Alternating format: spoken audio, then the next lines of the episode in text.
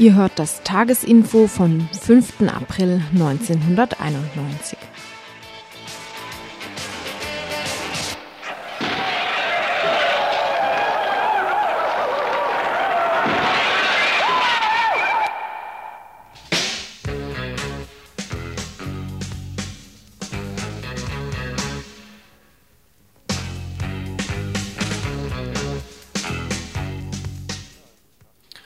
Ja, guten Tag, liebe Hörerinnen und Hörer. Hier ist wieder das Freitagsinfo von Radio Dreikland.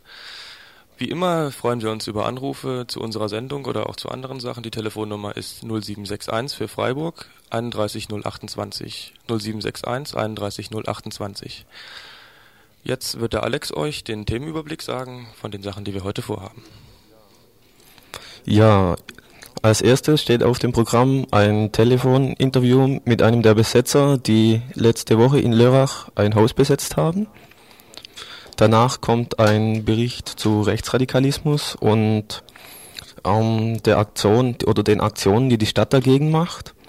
Danach im Anschluss ähm, ein Bericht von einem Menschen aus der, aus der Mahnwache, ebenfalls zum gleichen Thema. Danach ähm, ein Interview mit einem Menschen aus einer Kurdistan-Gruppe hier und danach stellen wir das Freiburger Forum gegen den Krieg vor. Dann gibt es allerdings noch eine Möglichkeit. Wir warten auf ein Interview aus der Türkei. Ähm, wenn wir da einen Kontakt herstellen, werden wir das live reinsenden und da unter Umständen auf das Programm umschmeißen dann.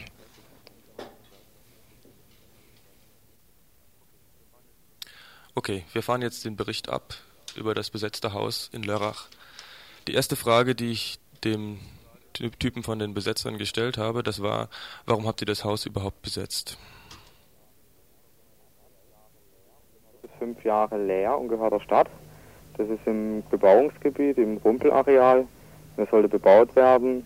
Und die Bebauungspläne, wo die Stadt hatte eigentlich, die sind äh, abgelehnt worden im Gemeinderat. Und der Bauherr ist abgesprungen nach Weil. Also der Bauherr hat ein Objekt in Weil gefunden. Und jetzt ist, war abzusehen, dass das Haus weitere vier bis fünf Jahre leer steht. Und dann haben wir, das sind neun Leute, also acht Männer und eine Frau, sich gedacht, ja, wir suchen Wohnungen, wir haben keine Chance in Lörrach eine Wohnung zu finden, weil bei uns der Wohnungsmarkt auch genauso eng ist wie bei euch in Freiburg. Dann haben wir uns gedacht, ja, wir besetzen das Haus einfach, weil ja die Stadt, die kann das jetzt nicht weiter stehen lassen. Und ihr habt dann der Stadt ein Angebot gemacht, ne? dass äh, gegen einen bestimmten Mietbetrag äh, auch von der Stadt zu mieten und auch wieder herzurichten. Wir haben der Stadt auch schon Geld, also Miete überwiesen für April. Das haben wir gemacht. Wir haben einen Vorschlag gemacht für einen Mietvertrag, für einen befristeten Mietvertrag auf zwei Jahre, eben weil die Stadt das Haus irgendwann abreißen will. Und eben um, um, das, äh, um eine Einfahrt in dieses Bebauungsgebiet zu haben, haben wir gesagt, wir möchten einen Mietvertrag auf zwei Jahre und nach zwei Jahren gehen wir raus, wenn ihr da bauen wollt oder wenn da endlich Pläne vorhanden sind. Und wir haben ihnen dann auch weiterhin den Vorschlag gemacht, dass wir das Haus in Eigenleistung sanieren, weil das ist eines der Hauptargumente, wo sie haben, dass dieses Haus baufällig ist und nicht mehr äh, herzurichten ist. Und ihr seid der Meinung, dass es noch herzurichten ist? Ja, wir haben also versucht, mit der Stadt ins Gespräch zu kommen. Wir haben auch einen eigenen Kostenvoranschlag gemacht.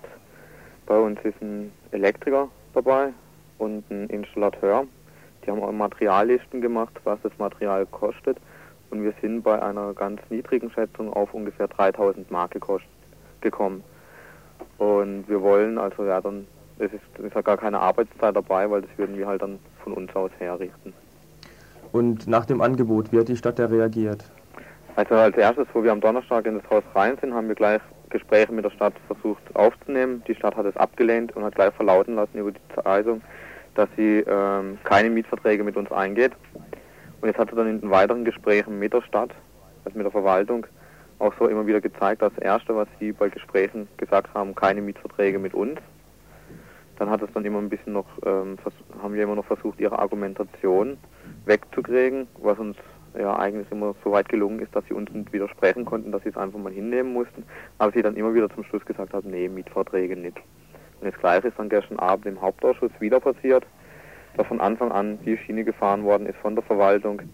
Keine Mietverträge mit uns, weil wir da äh, rechtswidrig rein sind. Und es wurde dann gestern Abend auch so mit einer Gegenstimme von den Grünen wurde so angenommen, dass keine Mietverträge mit uns gemacht werden und das geräumt wird. Also ihr rechnet jetzt Tag für Tag mit der Räumung? Ja, also die Stadt hat ein bisschen Probleme gegen uns zu argumentieren, weil wir gleich angefangen haben, das Haus zu renovieren, weil das auch für alle Leute, die sich das Haus angeguckt haben, war das ersichtlich, dass mit ein bisschen Eigenaufwand und mit ein bisschen Geld, dass, dass man das Haus herrichten kann und ähm, der Größenraum von Geld, wo uns zur Verfügung steht, meiner Meinung nach wäre, wenn wir zwei Jahre lang drinnen wohnen und im Monat 500 Mark überweisen, dann ist es in zwei Jahren eine Summe von 14.000 Mark und wenn die uns die 14.000 Mark zur Verfügung stellen würden, könnten wir da eine tolle Wohnung hinstellen für neun Leute. Und es war eigentlich immer ersichtlich. Aber wie gesagt, darauf sind sie dann gar nicht eingegangen, sondern sie haben ihre ganzen Rechnungen, die sie mal aufgestellt haben, genommen und haben gesagt, das ist unökonomisch. Und dann hat der Oberbürgermeister bei uns in seiner Manier auch ganz schnell wieder was ganz Neues, was wo, wo kein Stadtrat ja, kein Stadtrat was davon gewusst hat, aus dem Hut gezaubert und zwar, dass ein Anwohner ein Vorkaufsrecht auf dieses Haus hat und dass dieses Haus Teil abgerissen werden sollte. Aber es hat bis zu gestern hat es noch niemand gewusst im Stadtrat. Also eure Forderungen werden von der Stadt überhaupt nicht ernst genommen. Ja, sie tut, sie geht gar nicht auf unsere Vorschläge, das gehen sie gar nicht ein. Sie stellen die ganzen Handwerker, die bei uns im Haus wohnen, als Deppen dar, die von der Materie keine Ahnung haben. Also so hat es der Bürgermeister gestern Abend gemacht. Und da muss ich noch dazu sagen, eine kleine Anekdote. Der Bürgermeister war im Haus und er hat an Leitung geklopft und hat gemeint, die Leitung ist rostig. Dann wurde von einem von unseren Hausbesetzern ihm erklärt, dass die Leitung gar nicht rosten kann, weil es eine Kunststoffleitung ist. Also es ist einfach zu sehen, sie wollen mit uns überhaupt keinen Mietvertrag machen, auch wenn wir zum Beispiel sagen würden, die Stadt hat eine Rechnung von 100.000 Mark aufgemacht, was es kostet, das Haus zu sanieren. Wenn wir sagen, hey, hör zu, wir geben euch die 100.000 Mark und wir renovieren es. Selbst dann würden sie mit uns keine Mietverträge machen, weil ja, sie es einfach ablehnen, mit Hausbesetzung zu verhandeln. Ja, und was habt ihr jetzt weiter vor? Ja, im Augenblick ist die Stimmung halt recht gedrückt bei uns, weil wir uns doch was anderes erwartet haben. Weil ja, wir hatten einfach die Hoffnung, dass wir in dem Haus bleiben können, weil es ein schönes Haus ist, mitten in der Stadt drinnen.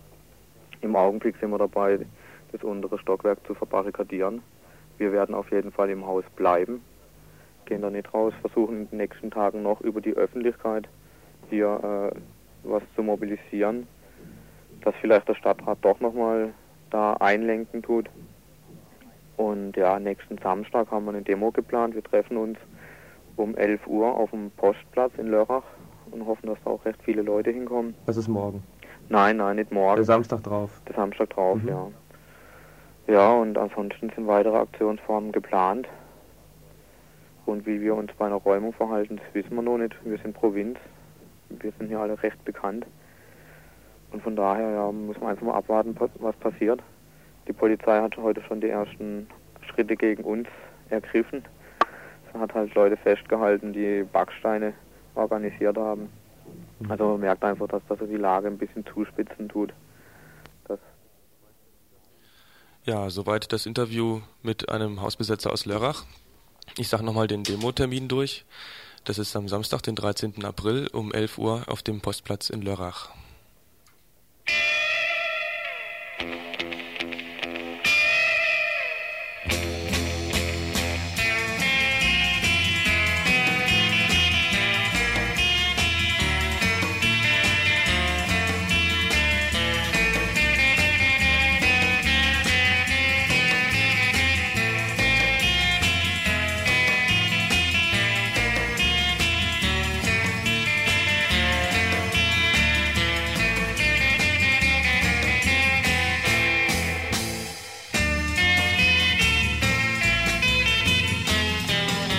Ihr hört das Tagesinfo vom 5. April 1991.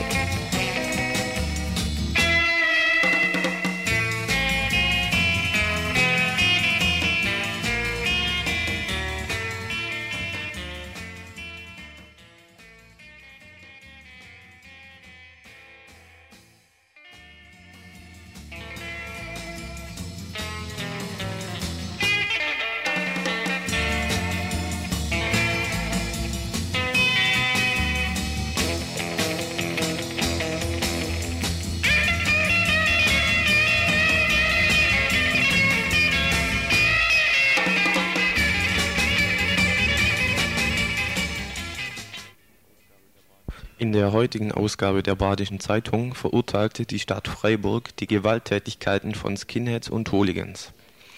Gemeint waren die Ausschreitungen vom Ostersamstag in der Innenstadt. Als erster Schritt wurde hierzu in Zusammenarbeit mit der Polizei eine höhere Präsenz der Ordnungshüter in der Innenstadt vereinbart, und zwar besonders während der Nacht. Wie die Stadt sehr richtig erkannt hat, lässt sich das Problem des Rechtsradikalismus nicht kurzfristig lösen.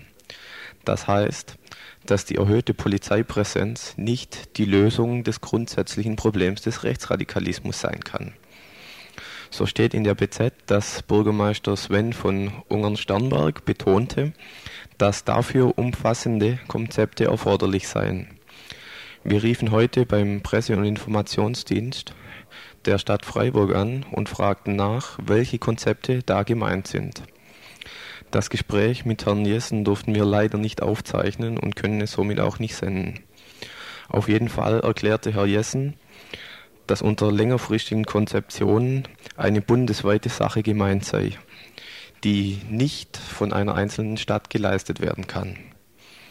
Dieses Konzept müsste vielmehr vom Bund ausgehen und sollte das gesamtgesellschaftliche Problem der alltäglichen Gewalt mit einbeziehen.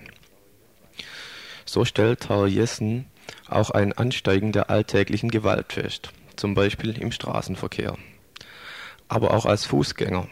So meinte er festzustellen, dass er, wenn er durch die Kajo geht, viel mehr Leuten ausweichen muss, als ihm ausweichen.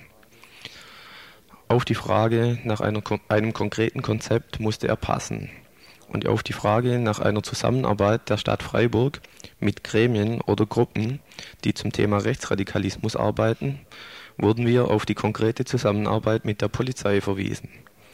Offensichtlich wird also weder mit den schon lange warnenden Stimmen der antifaschistischen Gruppen noch mit Leuten, die wissenschaftlich an diesem Thema arbeiten, zusammengearbeitet.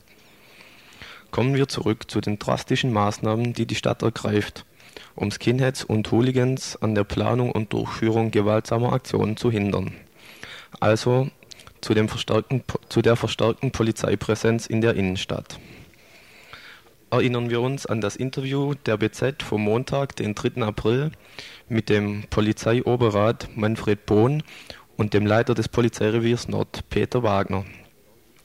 Diese Herren vertraten dort die Meinung, dass es sich bei den Randalierern um Leute handelt, die sich regelmäßig treffen und ihre Freizeit miteinander verbringen. Eine gefestigte Ideologie sei bei diesen Leuten jedoch nicht auszumachen. Es sei vielmehr so, dass diese jungen Menschen gewissen Einflüssen ausgesetzt seien, von denen sie sich jedoch auch wieder befreien werden. Diese Darstellung betrachtet die Stadt aber als eine Verharmlosung der Situation. Es bleibt jetzt abzuwarten, welche konkreten Auswirkungen diese doch immerhin kritischere Einschätzung der Stadt auf die Arbeit der Polizei hat. Weitere Maßnahmen der Stadt als Ortspolizeibehörde wurden in der heutigen Ausgabe der BZ angekündigt. Wir haben nachgefragt, um was für Maßnahmen es sich hierbei konkret handelt. Herr Jessen vom Presse- und Informationsamt nannte hierzu zwei Beispiele, die von der Stadt durchgesetzt werden sollen. Zum einen ist dies ein Waffenverbot in der Stadt. Dies würde bedeuten, dass wenn ein Skinhead bei einer Leibesvisitation im Besitz eines Schlagstocks oder eines Messers ertappt wurde, er sofort mit polizeilichen Maßnahmen zu rechnen hätte. Zum anderen handelt es sich um die Möglichkeit des Entzugs der Konzession für Kneipen, wenn nachgewiesen ist, dass sich die Faschos in einer Kneipe zum Zwecke der Planung und Vorbereitung von gewalttätigen Aktionen treffen. Ich wiederhole noch einmal, diese beiden Maßnahmen, das Waffenverbot und der Entzug von Kneipenkonzessionen, existieren nicht nur als theoretische Möglichkeiten, sondern sie sollen jetzt von der Stadt durchgesetzt werden. Dies wäre meiner Meinung nach ein Schritt in die richtige Richtung. Gewisse Zweifel kommen mir aber wenn ich an die Umsetzung der Maßnahmen denke. Die Umsetzung der ersten Maßnahme des Waffenverbotes läge in den Händen der Polizei. Und deren Einschätzung der Situation ist ja bekannt. Bei der Umsetzung der zweiten Maßnahme, dem Konzessionsentzug für entsprechende Kneipen, wäre ich sehr gespannt. Die Kneipen, in denen sich die Faschos treffen, sind ja hinlänglich bekannt. Und ich glaube, hierbei würden die Antifa-Gruppen sehr gerne mit der Stadt zusammenarbeiten.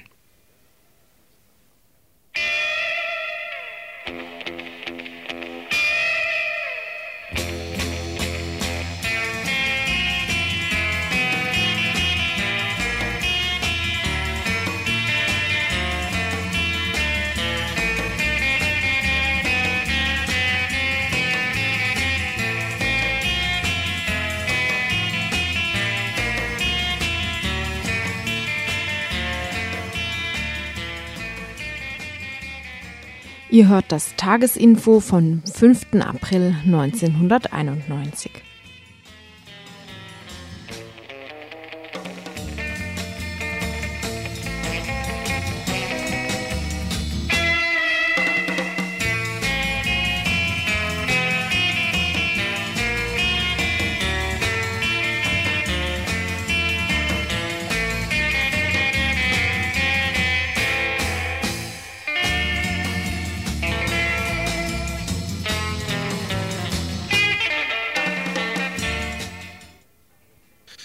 wir haben jetzt hier einen Menschen von der Mahnwache und er will mal was erzählen, was da so am Ostersamstag so abging in der Stadt. Erzähl doch gerade mal, wie die Situation da war. Also, wie bekannt sind die Faschos am letzten Samstag wieder in der Stadt gewesen, wollten ja auch die Mahnwache wieder überfallen. Die Polizei war da, hatte auf uns aufgepasst. Jetzt wollten einige Leute von uns, unter anderem auch ich, die Antifa mobilisieren, Bescheid sagen, was im Städtle los ist. Ich bin dann zum Telefon gegangen und habe massiv Ärger mit einem Polizeibeamten bekommen, der mich weniger höflich darauf hingewiesen hatte, dass ich doch das Telefongespräch zu unterlassen hätte. Und ich habe ihn dann auf das Telefongeheimnis auch hingewiesen. Er solle mich doch telefonieren lassen und ich könne doch telefonieren, mit wem ich wollte. Weil er hatte dann schon mitbekommen, wen ich anrufe. Hm, wie, weiß ich nicht, weil ich noch nicht viel gesprochen hatte. Er muss mir also über die Schulter geschaut haben und die Telefonnummer mitbekommen haben. Äh, die Begründung dafür von ihm war, wir sollten das alle miteinander unterlassen, unsere Leute zu mobilisieren, unsere Leute in die Stadt zu holen, da das eine Polizeiaktion wäre und die Polizei damit schon fertig werden würde. Ja, und der Polizist, ist der dir im Weg gestanden oder hat er dich abgedrängt von Telefon? Äh, der hat mich nicht abgedrängt. Ich war in der offenen Telefonzelle. Er war ziemlich nah hinter mir gestanden mit seinem Schlagstock in der Hand. Und allein schon durch seine Präsenz war das also eine sehr unangenehme Sache für mich. Ich wusste nicht, da die Leute ja ziemlich nervös waren auch, wusste nicht, wie er weiter reagiert, ob er mich mit körperlicher Gewalt hätte abdrängen können oder ob er das gemacht hätte. Aber du konntest dann telefonieren. Ich konnte dann telefonieren, als noch zwei weitere Leute von uns kamen und den Mann in ein Gespräch verwickelt haben. Das habe ich dann genutzt, um anzurufen. Ich habe ihn dann nicht mehr gesehen. Hm. Da gab es dann wohl auch wieder ein bisschen Stress in der Stadt und er musste äh, dann wohl seinem Job nachgehen und hatte mich dann wohl vergessen. Und wie bewertest du die Sache als Aktion gegen die Leute von der Mahnwache oder als Schutzaktion, damit die Sache nicht weiter eskaliert? Die Begründung wie schon gesagt, war erstens mal, dass es eine Polizeiaktion ist. Zweitens hat er auch gesagt, äh, wörtlich, wollen Sie denn, dass dasselbe wie letztes Wochenende passiert? Ich habe ihm dann gesagt, dass am letzten Wochenende die Polizei in der Nacht sich wieder verdrückt hat. Die vermehrte Beobachtung von der KIO und von, von der Innenstadt, die versprochene und angekündigte, hat nicht stattgefunden. Die Streifen wurden in der Nacht immer weniger. Teilweise hat man über eine Stunde keine Polizei mehr in der Stadt gesehen. Und um uns zu schützen, hatten wir eben unsere Leute dann äh, während der Nacht entweder in der Stadt oder in Rufbereitschaft.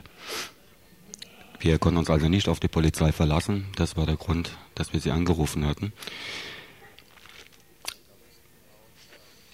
Ja, gab es auch ähm, ähnliche Aktionen von Rechten? Wollten die auch Leute mobilisieren und oder wurden die da auch von Bullen abgehalten? Das kann ich nicht sagen, weil ich weiß nicht, wie die Rechten organisiert sind, äh, wie sie ihre Infrastruktur da auf die Reihe kriegen. Ich habe absolut keine Ahnung, was mit ihnen los ist. Und wir haben sie eben nur schlagend und grüllend in der Nähe der Mahnwache gesehen. Ja, du hast ja mitbekommen, dass jetzt von der Stadt eine erhöhte Präsenz der Polizei während der Nacht in der Innenstadt angekündigt ist. Bist du der Meinung, dass es eine ausreichende, ein ausreichender Schutz für die Bevölkerung sein kann? Also im Moment auf jeden Fall, weil kurzfristig ist das Problem nicht zu lösen. Es bedarf da ganz einfach auch der Jugendarbeit und überhaupt der Arbeit. Stichwort hier ist vielleicht ein AZ, AJZ. Äh, ich sehe die Gefahr dabei, dass eben wahllos Faschos und äh, sogenannte linke Punks oder so kontrolliert werden, dass dort Druck ausgeübt wird. Ich sehe Gefahr für zum Beispiel auch Straßenmusik oder einfach ein paar bunte Leute, die anders aussehen, die dann dort auch von der Polizei drangsaliert werden. Es ist einfach ein Erfahrungswert auch aus anderen Städten, dass es stattfindet. Es ist auch bekannt, dass die Polizei oft auf dem rechten Auge etwas blinder ist. Also das bedeutet auch konkret, falls diese Maßnahme des Waffenverbotes von der Stadt beschlossen wurde, dass du da auch die Gefahr siehst, dass da eben auf der Linken ähm, mehr Druck gemacht werden kann und es dann äh, von den Bullen missbraucht werden könnte, um Linke zu diskriminieren. Da bin ich mir ziemlich sicher darüber. Ja, okay. Ne? Ja, wir haben jetzt einen Telefonanruf zu dem Thema. Hörst du mich? Ja. Ja, du bist auf Sendung. Erzähl. Ja, ich habe noch ein bisschen nachzulegen in puncto Kritik an Polizei, weil bei dem ersten Angriff auf der Mahnwache bin ich so äh, in so eine Polizeimaßnahme hineingeraten. Das sah halt so auf, aus, dass irgendwann mal äh, ein paar knüppelschwingende Polizisten auf mich zurannten und ich dann natürlich weggerannt bin, von denen verfolgt wurde und dann äh, irgendwann mal durch Schläge in die Beine zu Boden gebracht wurde, ziemlich derb. Dann stellten sie fest, dass ich überhaupt nichts dabei hatte, was ihnen irgendwie hätte auffallen können. Wobei ich jetzt meine, also das ist von das überhaupt berechtigt gewesen wäre, zum Beispiel Tränengas oder irgendwas dabei zu haben, sich verteidigen zu können, aber ich hatte gar nichts, ne? Und so, und ähm, ja, dann wurde ich dann halt, ohne das irgendwie weiter zu begründen, erstmal in Handschellen gelegt und äh, ein paar Stunden aufs Revier Nord gebracht äh, und durfte dann mal irgendwie wieder da weghumpeln. Ne? Und ähm, also die Polizeiaktion, das war so ziemlich eine Jagd gegen alles, was irgendwie dunkel gekleidet war, weil einen anderen Anhaltspunkt gab es nicht, äh, um mich da festzunehmen. Und äh, also ich habe da überhaupt keinen Zutrauen zu irgendwelchem Polizeischutz. Und ich sehe das jetzt auch so nicht so als so ein Zufall, weil also es war vielleicht in dem Fall Zufall, dass es gerade mich getroffen hat, aber es hätte auch irgendeinen Punk oder sowas äh, treffen können, die ja schon seit Jahren Probleme damit haben, also mit schikanösen Polizeikontrollen oder auch mal schikanösen Festnahmen. Und äh, ich sehe das gar nicht so ein, unbedingt nach der Polizei zu rufen. Gut, das war's von mir. Ja, danke. Vielen Dank. Wir machen noch ein bisschen Musik jetzt. Vielleicht gleich drauf eingehen sollen, oder? Oder hat er deinen Bericht nicht kritisiert? В тиши перевала, где скалы ветрам не помеха, помеха На кручах таких, на какие никто не проник, никто не проник. Жило-поживало веселое горное, горное эхо. Оно отзывалось на крик, человеческий крик. Когда одиночество комом подкатит под горло, под горло Издавленный стон. Еле слышно в обрыв упадет В обрыв упадет. Крик этот о помощи Эхо подхватит, подхватит. Проворно усилит и бережно в руки своих донесет. Должно быть не люди, напившись дурмана и зелья, и зелья, чтоб не был услышан никем громкий топот и храп, топот и храп. Пришли умертвить, обеззвучить живое-живое ущелье, и эхо связали, и в рот ему всунули кляп.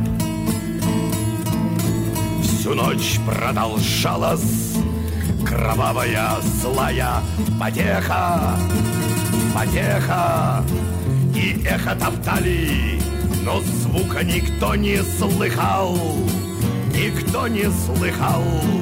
Утру расстреляли притихшее горное, горное эхо, и брызнули слезы, как камни. Ihr hört das Tagesinfo von 5. April 1991. камни из раненых скал. И брызнули слезы, как камни из раненых скал.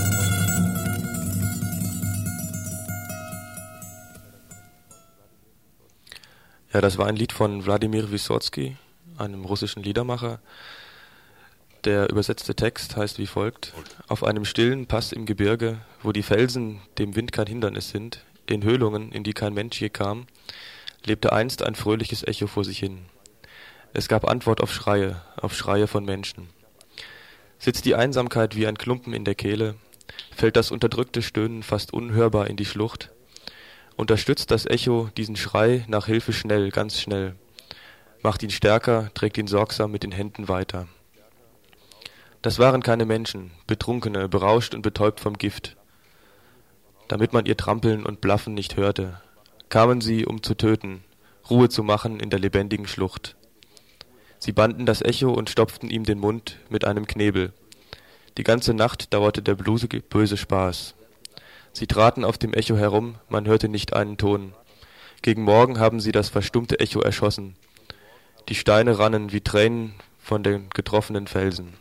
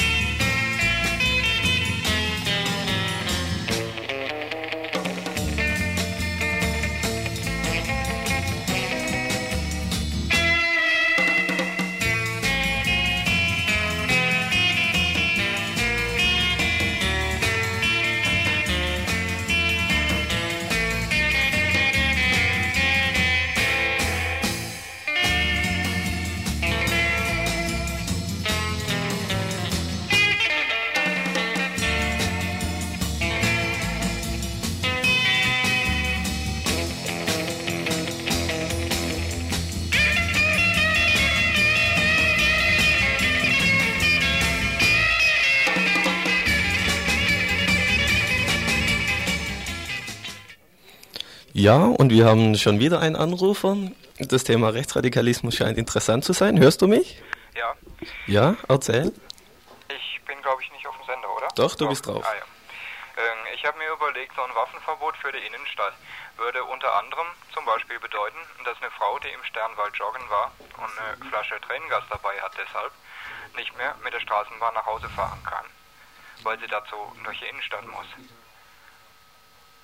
Das bedeutet überhaupt für alle Leute, die ein bisschen schwächlicher sind und sich deshalb körperlich überlegenen Angreifern nicht gewachsen fühlen und deshalb irgendeinen Gegenstand als ähm, Selbstschutzwaffe, Tränengas oder Gaspistole oder Stock oder sonst irgendwas dabei haben, äh, abends oder überhaupt äh, die Innenstadt nicht mehr betreten dürften. Äh, ganz egal, woher sie kommen, ob sie nun nach Weingarten nach Hause laufen müssen oder irgendwo durch den Wald oder sonst woher. Ja, so sehe ich das auch. Ähm, willst du noch mehr dazu sagen? Ja, ich befürchte auch, dass ähm, die Polizei mit äh, einem solchen Waffenverbot speziell ähm, gegen ihr persönlich unliebsame Personen vorgehen würde. Also dass die Polizei im Gegensatz zur offiziellen ähm, Richtlinie der Stadt eben nicht gegen, nicht vor allem gegen Rechte vorgeht, sondern gegen ihr unliebsame linke Punks ähm, und ähnliche Leute. Ja, halt speziell gegen die Personen, die ihr, der Polizei, nämlich unliebsam sind. Also du befürchtest eine Eigendynamik der Polizei? Ja, ja. Ja, finde ich gut. Ähm, hast du noch was zu sagen? Oder nee, okay? ich leg wieder auf. Okay, ich danke dir. Tschüss.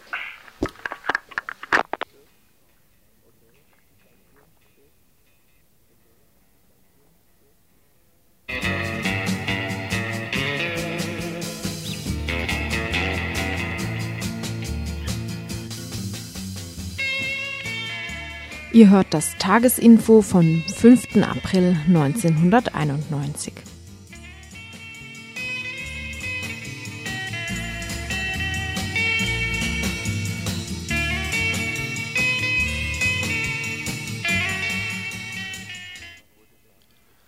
So, jetzt kommen wir zum Thema Kurdistan. Wir haben hier einen Fax vorliegen von der Lissi Schmidt von Medico International, die sich zurzeit in Türkisch-Kurdistan befindet. Wir haben vorhin versucht, telefonisch mit ihr in Kontakt zu treten. Das hat leider nicht geklappt. Aber da das Fax von gestern ist, ist es immer noch äh, recht interessant. Ich lese das einfach mal vor. Diyarbakir, 4.4.91. Die Türkei hatte ihre Grenzen gestern Nachmittag geschlossen. Sowohl Regierungssprecher als auch der Sprecher des Nationalen Sicherheitsrates haben betont, die Türkei werde sie auch auf keinen Fall wieder aufmachen. Die Türkei hat stattdessen den Irak ernsthaft ermahnt, doch mit dem Massenmord aufzuhören und durch einen Sprecher des Nationalen Sicherheitsrates mitteilen lassen, dass sie notfalls militärisch eingreifen werde, wenn Saddam Hussein ihr weiterhin mit Waffengewalt die Flüchtlinge ins Land treibt. Was auch immer das heißen mag an die türkischen, an der türkischen-irakischen Grenze sind die zusätzliche Militäreinheiten geschickt worden, und den Journalisten ist wieder mal für alle Fälle der Zugang zur Grenze verboten. Die Flüchtlinge warten vor allem auf der irakischen Seite gegenüber den Orten Uludere, Chukura und Semdili. Ich kann das leider nicht aussprechen, Entschuldigung. An allen drei Orten wurden in die Luft geschossen, als sich Flüchtlinge den Zugang zur Türkei erzwingen wollten die Zahl derjenigen, die aufgenommen worden sind, sind nicht genau zu bestimmen, die Zahlen schwanken zwischen 30 und 60.000. Ich nehme aber an, das sind jeweils alle Flüchtlinge seit Beginn der Kuwait-Krise. Die Flüchtlinge, die bis jetzt aufgenommen sind, sind so gut wie alle Turkmenen und Regierungssprecher haben gestern auch lakonisch verkündet, es wird kein Kurde reingelassen. Derweil gibt es in der Bevölkerung schon die ersten Initiativen, den Ankömmlingen zu helfen. In Hakkara haben die Hilfsaktionen der Bevölkerung schon begonnen. In Diyarbakir hat eine Vereinigung aller Parteien, Berufsverbände, Menschenrechtsvereine, Gewerkschaften und Vertretern der Stadtverwaltung beschlossen, heute mit einer Hilfskampagne zu beginnen und außerdem eine Demonstration zu organisieren und Protesttelegramme an George Bush zu schicken. Solche Initiativen soll es auch in anderen Städten schon geben. Es ist noch nicht klar, was der Notstandsgouverneur dazu sagen wird, denn die Genehmigung für all das wird erst heute beantragt 60 Tote, vor allem Babys, hat es gestern schon auf der irakischen Seite gegenüber von Uludere gegeben. In den Bergen bei Hakkari liegt ebenfalls noch Schnee, so dass mit weiteren Erfrierungen zu rechnen ist. Es ist offensichtlich, dass die Türkei eine aktive diplomatische oder auch militärische Rolle spielen will. Vielleicht möchte Özal hier auch das seiner Meinung nach große Versäumnis aus dem Kuwait-Krieg wettmachen und sich durch bewaffneten Einsatz seinen Platz am grünen Tisch zu ergattern. Aber entschlossen ist er in keinerlei sauren Apfel, sprich Flüchtlinge, zu beißen. Die militärischen Flugbewegungen über, Diyarbakir haben heute enorm zugenommen. Das hat mit Sicherheit etwas damit zu tun, dass der Generalstab verkündet hat, alle Maßnahmen zur Sicherung der Grenze sind getroffen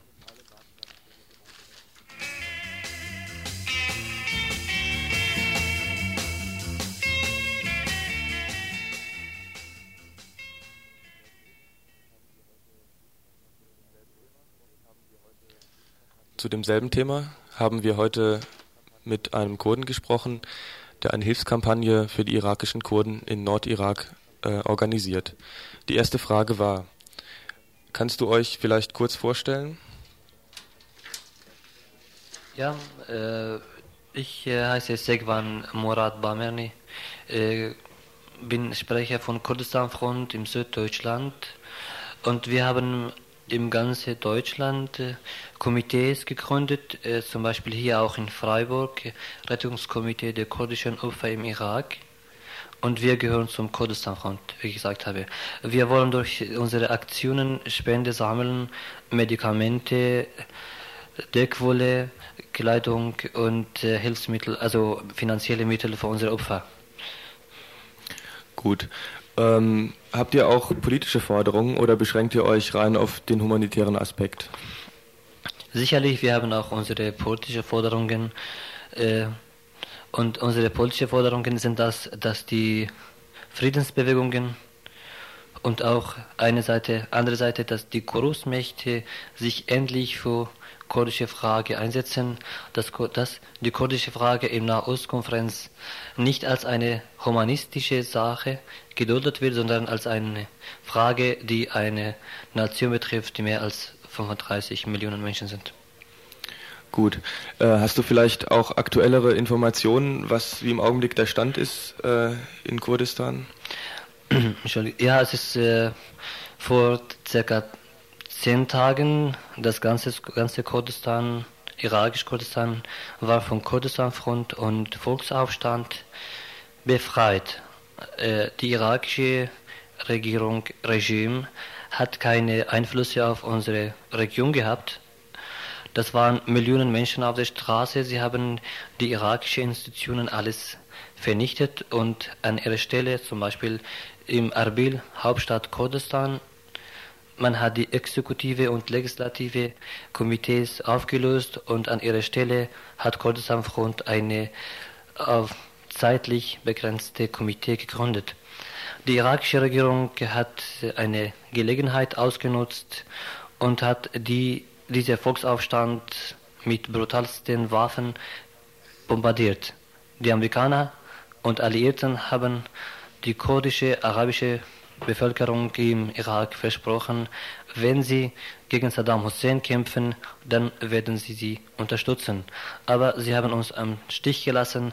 Saddam Hussein hat die Volksaufstand im irakisch-Kurdistan und schiitische Aufstand mit äh, Flugzeugen, mit Hubschrauber, Phosphor und Napalmen bombardiert, wodurch dass diese Volksaufstände nicht weiter sich verteidigen konnten und das Resultat war, dass Millionen Menschen nach Türkei, Iran geflüchtet sind. Ja, äh, und weißt du, was im Augenblick an der türkischen Grenze los ist? Die hatten ja die türkische Grenze geschlossen. Und die Türkei hat die Flüchtlinge nicht durchgelassen. Leider, ich muss dazu sagen, äh, die Türkei hat offiziell bis jetzt die, die Grenze noch nicht geöffnet und Iran hat heute erst äh, angegeben, dass sie die Grenze für 1,5 Millionen Kurden eröffnet hat. Die Türkei will nämlich, wie wir wissen, türkische Regierung ist auch gegen das kurdische Volk dort, die mehr als 15 Millionen Menschen sind. Sie will unsere Sache dort auch ausnutzen, Flüchtlinge aufnehmen, aber wenn die finanzielle Hilfe kommt, sie muss auch selber der Hand, in der Hand haben. Das heißt für uns, wenn die türkische Regierung äh, diese finanzielle Hilfe, diese Rettung, also alles, was von auf internationaler Ebene für diese Flüchtlinge geleistet wird, türkische Regierung in ihre Hand nimmt und das macht, was sie will. Sie gibt unsere Flüchtlinge unheimlich wenig. Wir haben Erfahrungen dafür, was sie mit unseren Flüchtlingen im Musch, Diyarbakir und Mardin gemacht hat, äh, als die, diese Kurden 88 aus dem Irak geflüchtet sind. Gut. Anderes wollte ich noch dazu sagen, bevor ich zum Ende komme. Nicht allein die irakische Regierung kämpft gegen die Kurden, sondern es gibt auch Truppen von Jemen, jemenitische Regierung von Jordanien, von Mujahideen, Mujahideen Khalq. Das ist eine Organisation, die im Iran ist. Sie ist gegen die iranische Regierung, aber wird von irakischer Regierung gemeistert. Die Mujahideen haben in kurdischer Stadt Tushormatu tausend kurdische Kinder und Frauen in eine Reihe gesetzt und alles mit Klaschenkow erschossen auf die Straße. Dokumente gibt es vielmehr von Journalisten, die aufgenommen haben. Gut, ähm, kommen wir vielleicht mal zu eurer Demonstration am Donnerstag. Kannst du nochmal genau sagen, wann die sein wird und nochmal zu eurer Unterstützung, an wen die Lebensmittel bzw. Wolldecken und Medikamente gehen sollen? Wir haben äh, seit äh, zwei, drei Tagen hier in Freiburg versucht, Kontakte mit äh, einige Gruppen aufzunehmen von MUB und der Forum, Freiburger Forum. Äh, wir wollen gemeinsam mit unseren Brüdern aus der Türkisch-Kurdistan und hier von unserem Rettungskomitee zusammen eine, Organisation, eine Demonstration zu führen. Das wird am Donnerstag um 3, 3 Uhr bis, Entschuldige, um 4 Uhr stattfinden. Es gibt auch eine Kundgebung. Wir wollen dadurch erzielen, dass wir, wie ich vorher gesagt habe, Medikamente, Deckwolle und Hilfsmittel, also zum Beispiel Nahrungsmittel und vor allem auch finanzielle Hilfe zu erreichen. Und anderes auch eine politische Forderung zu stellen, dass der Stopp dieser Massaker an kurdisches Volk gerufen wird. Okay. Ja, also ich wiederhole nochmal den Termin. Am Donnerstag äh, nächster Woche wird es um 16 Uhr am Bertholdsbrunnen eine Demonstration geben, äh, eine Kundgebung mit Redebeiträgen vom äh, äh Türkei-Kurdistan-Komitee, von diesem äh, von der Gruppe, die sich eben vorgestellt hat, und außerdem wird noch vielleicht ein Dritter sprechen, das ist aber noch nicht ganz klar. Also am Donnerstag um 16 Uhr am Bertholdsbrunnen. You sometimes wonder and you sometimes wonder. Ten thousand Deutschmarks to hand me over. Oh, you sometimes wonder and you sometimes wonder. You can make a living sometimes wondering.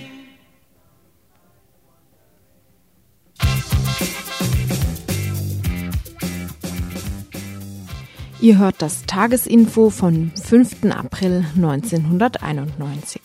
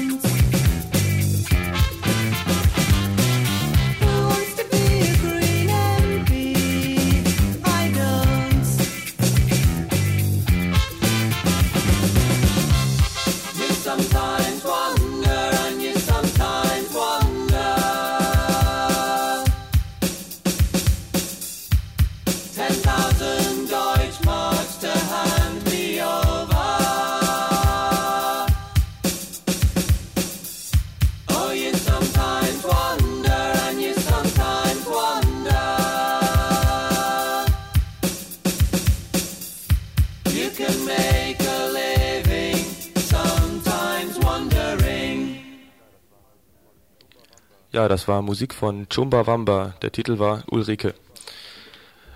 Und zwar ist Ulrike Meinhof gemeint. Ähm, ich mache jetzt weiter mit einer Ankündigung zum Freiburger Forum gegen den Krieg. Vom 10. bis zum 15. Juni wird es in Freiburg das Freiburger Forum gegen den Krieg geben. Geplant wird es vom MOB, dem Maßnahmen- und Organisationsbüro, einer Gruppe, die sich zu Beginn des Golfkrieges gebildet hat und zu jener Zeit hauptsächlich organisatorisches, wie zum Beispiel die abendlichen Diskussionsveranstaltungen und Vorträge veranstaltet hat. Im Gegensatz zu den Aktionen während des Golfkrieges, die zum Großteil auf die Uni beschränkt waren, soll das Freiburger Forum gegen den Krieg über die Uni und auch über Freiburg hinaus wirksam sein so werden die Veranstaltungen möglichst nicht in der Uni, sondern vor allem in Räumen in der ganzen Stadt stattfinden.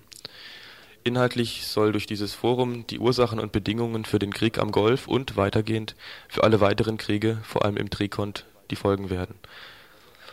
Auch soll die strukturelle Einbindung unseres Systems und unserer Wirtschaft in die Unterdrückung und Ausbeutung des Trikons untersucht werden, sowie die militärischen Strukturen, die diese bedingen und zementieren Gleichzeitig sollen Lösungsmöglichkeiten im Nahen Osten, bei uns in den Industriestaaten und weltweit gesucht werden, die auf eine gerechtere Wirtschaftsordnung hinweisen.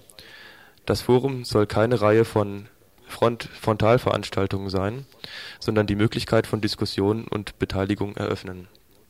Das Konzept sieht so aus dass den Tag über Workshops, Filme und Diskussionsveranstaltungen angeboten werden, gegen Abend kleinere Vorträge und um 20 Uhr eine große Podiumsdiskussion an jedem Tag mit Teilnehmerinnen aus der gesamten BRD und darüber hinaus.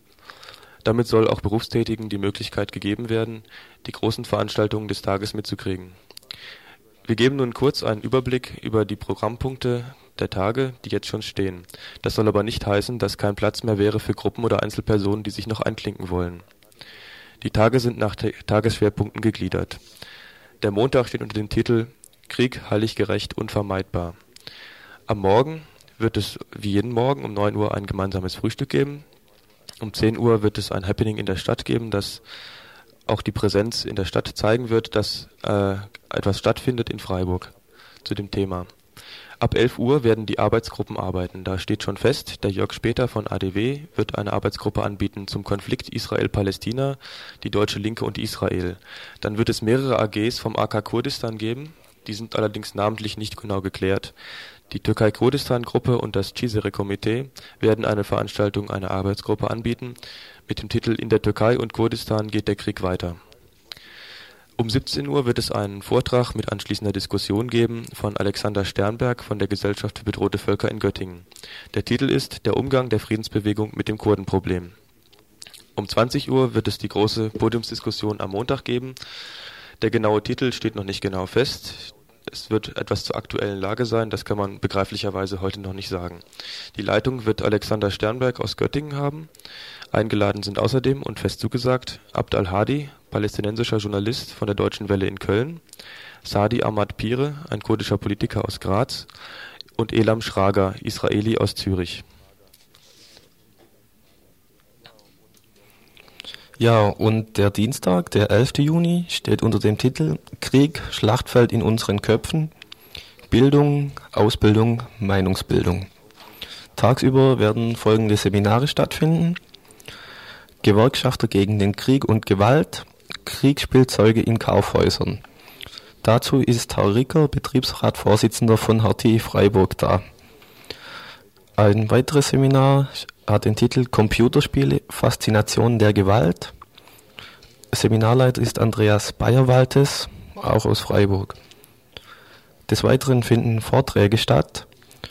Einer zum Thema Friedenserziehung an Schulen von Professor Roth von der PH hier in Freiburg. Ein zweiter wird stattfind, Vortrag findet statt mit dem Thema Dolchstoßlegende, der Sieg über die Heimatfront. Der Dozent ist noch nicht bekannt.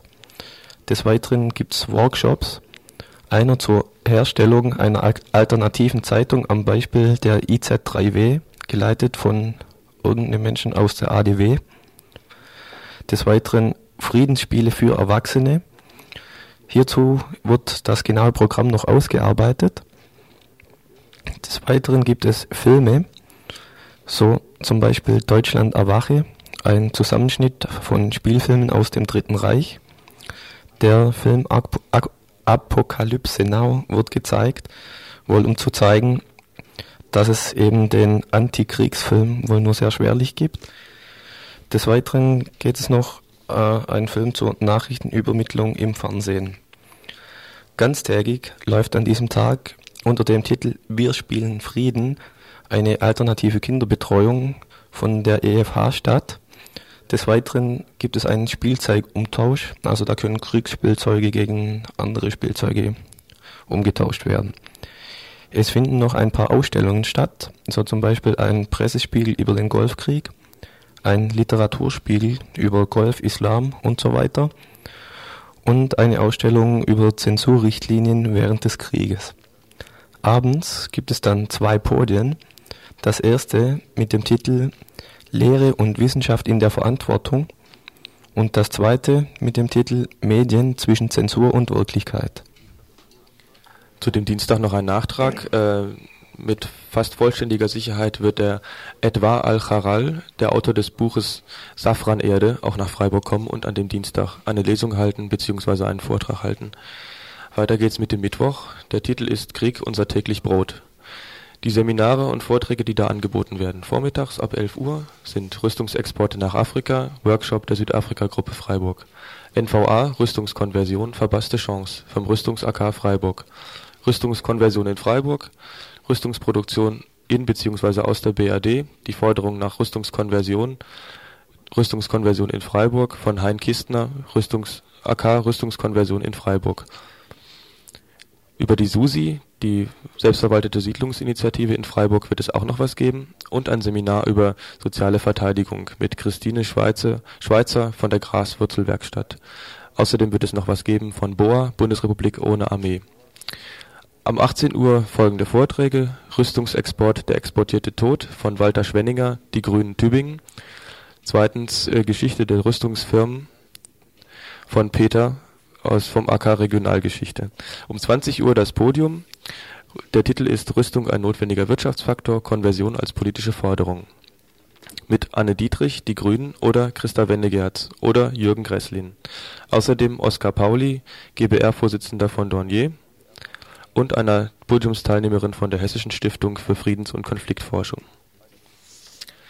Weiter geht's mit dem Donnerstag. Morgens die Workshops äh, Seminar über Verschuldung vom ADW, ein Seminar über eigenständige Entwicklung, auch vom ADW, Vortrag und Diskussion Krieg und Ökologie von Dr. Schlote aus Aachen, Ausstellung Kinder und Krieg von Terre des Hommes, Film und Diskussion Brasilien und Welthandel von Siegfried Pater, eventuell eine Ausstellung im Völkerkundemuseum, Dritte Weltspiele, Konziliarer Prozess, Workshop. Das sind alles Sachen, die noch nicht ganz konkret sind, deshalb kann ich auch leider nicht mehr dazu sagen. Um 18 Uhr wird es ein Ökopodium geben und um 20 Uhr ein Weltwirtschaftspodium. Tja, und am Freitag, den 14. Juni, geht es um Widerstand hilflos im System. Geschichte und Perspektiven des Widerstands, Strich Bundeswehr und Verfassung. Es gibt Seminare, Workshops während des Tages, so zum Beispiel Frauen und Antimilitarismus, gehalten von Katrin Köller von der Kampagne gegen die Wehrpflicht aus Berlin. Ähm, Geschichte des Antimilitarismus in der BRD. Der Dozent ist noch nicht bekannt. Kriegsdienstverweigerung im Krieg mit Franz Nadler aus Offenbach. Was tun? Wir müssen der Bedrohung mit einer neuen Qualität von Engagement begegnen. Mit Dr. Stefan Marx von der PH. Totalverweigerung mit Christoph Rosenthal aus Witten. Ziviler Ungehorsam, Strich Widerstandsrecht mit Ulrich Hahn, einem Anwalt, und wir sind noch dabei, ähm, einen Aktivisten aus der Blockadebewegung zu organisieren. Des Weiteren aus BOA, Bundeswehr ohne Armee, eine Kampagne von unten entsteht mit Renate Wanje, Werkstatt für gewaltfreie Aktionen in Heidelberg. Da, da direkt im Anschluss daran direkte Demokratie, Strich Volksentscheid und soziale Bewegung mit Andreas Groß von der XOA Gesellschaft Schweiz ohne Armee Zürich. Dann noch zur Geschichte der Friedensbewegung im Osten, also in der ehemaligen DDR. Ein Mensch von Bündnis 90 wird da wohl kommen. Und dann noch äh, zur Geschichte der ärztlichen Friedensbewegung mit Professor Begemann von der IPPNW, ähm, Ärzte gegen den Atomkrieg. Des Weiteren ähm, gibt es zwei Filme. Eine heißt Der längere Atem, geht um die Remilitarisierung und war der einst verboten. Ein zweiter, Frieden, ein Wort kann eine Karikatur sein. Am späten Nachmittag finden dann noch Veranstaltungen statt. Eines mit Zeitzeugen des Widerstands. Die Zeitzeugen sind noch nicht genau bekannt. Eine weitere zur Grundgesetzänderung. Auch da stehen die Dozenten noch nicht fest. Und ein dritter zum Notstand, Gesetze und ihre Anwendung mit Udo Kaus von der Humanistischen Union. Um 20 Uhr wird es dann zwei Podien geben. Das eine steht unter dem Titel Widerstand gegen den Krieg, was kann er leisten? Und das zweite, Bundeswehr und Verfassung, Diskussion zur geplanten Grundgesetzänderung zum Thema Out-of-Area-Einsätze.